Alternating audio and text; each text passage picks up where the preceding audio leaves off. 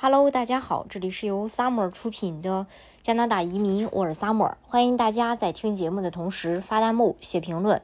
想了解更多的移民资讯，可以加微信二四二二七五四四三八，或者是关注公众号“老移民 Summer”，关注国内外最专业的移民交流平台，一起交流移民路上遇到的各种疑难问题，让移民无后顾之忧。呃，对于很多克服种种难关，然后想拿到加拿大永居的人来说啊，永久的持有绿卡还是选择入籍，一直是比较争议的话题。其中呢，有一部分家长会咨询孩子入籍的情况。那在加拿大，未成年人，也就十八岁以下的申请入籍，比成年人有更多的好处和便利，而且政府呢也允许未成年人单独入籍。作为移民国家啊，加拿大也鼓励永久永久移民人士更换国籍，正式成为加拿大人。但是，是否拿了永居身份后入籍就非常轻松了呢？到底应该如何去入籍、去申请这个入籍？今天我们跟大家分享一下。其实它是分情况的。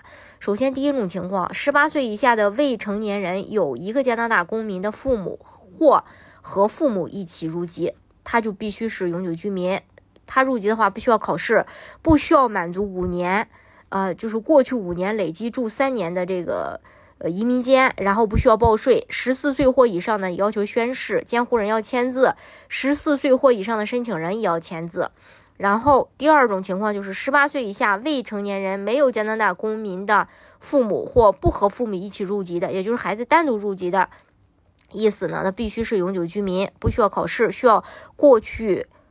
五年累积在加拿大住三年，如果税务局要求报税，还呃有还必须要报税。然后十四岁或以上的要求宣誓，监护人要签字。这条特殊情况可以豁免，十四岁或以上的申请人要签字。这是关于这一点。那未成年人申请入籍需要满足的条件包括：十八岁以下，持有有效的加拿大永久居民身份。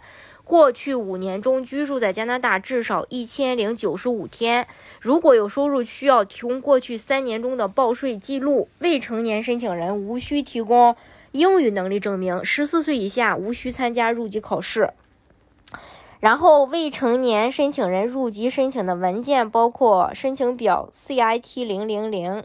按呃，还有护照的照片页，还有枫叶卡、加拿大医保卡两张入籍申请照片、出生公证、申请费收据、代理表等。这里强调一下，十四岁以上并在某个国家居住超过一百八十三天的申请人，需要提供该国居住国的该居住国的这个无犯罪记录公证。在申请中需要注意的事情包括：正确填写申请表格，提供完整的文件信息，提供足够的定居证明，提供正确的入籍照片，以及确认父母条件适合，有没有影响入籍的问题。小孩入籍的好处就是拥有加拿大的护照，可以自由进出世界上一百八十多个国家免签。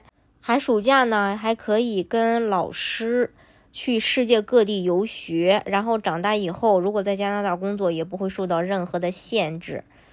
呃，这是关于这一点。当然，移民加拿大的方式有很多种，大家可以根据自己的实际情况来选择适合你的项目，拿到身份。